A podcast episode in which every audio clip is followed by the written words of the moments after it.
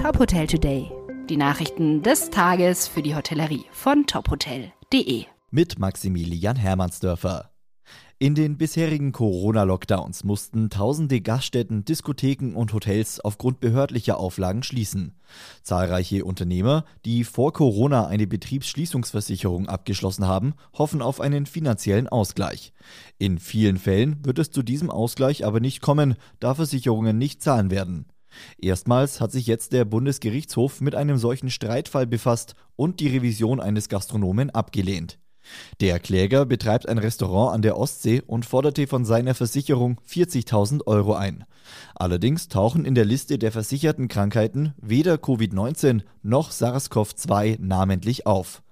Versicherungsnehmer könnten laut BGH nicht davon ausgehen, dass Versicherer für Krankheiten aufkommen, die nicht in diesem Katalog aufgeführt sind oder erst nach Vertragsabschluss auftreten.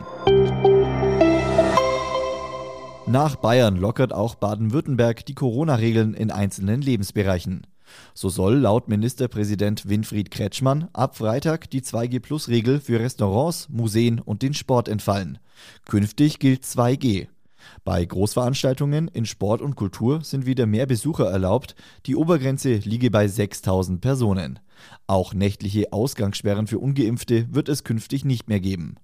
Niedersachsens Ministerpräsident Stefan Weil warnt dagegen vor frühzeitigen Lockerungen.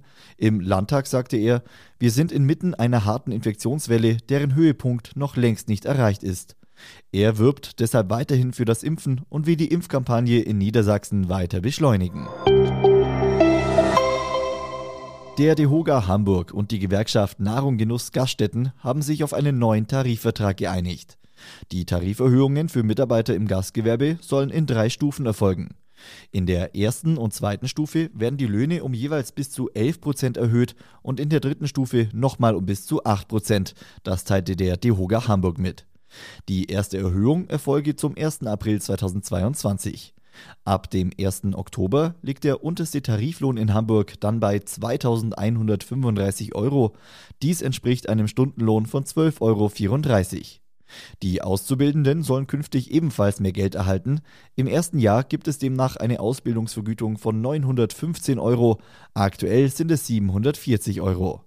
Der DEHOGA weist darauf hin, dass solche Tariferhöhungen nur über Preisanpassungen in den Betrieben möglich seien und am Ende von den Gästen bezahlt werden müssten. Nur so sei eine qualitative Gastronomie und Hotellerie auf Dauer möglich. Weitere Nachrichten aus der Hotelbranche gibt's immer auf tophotel.de.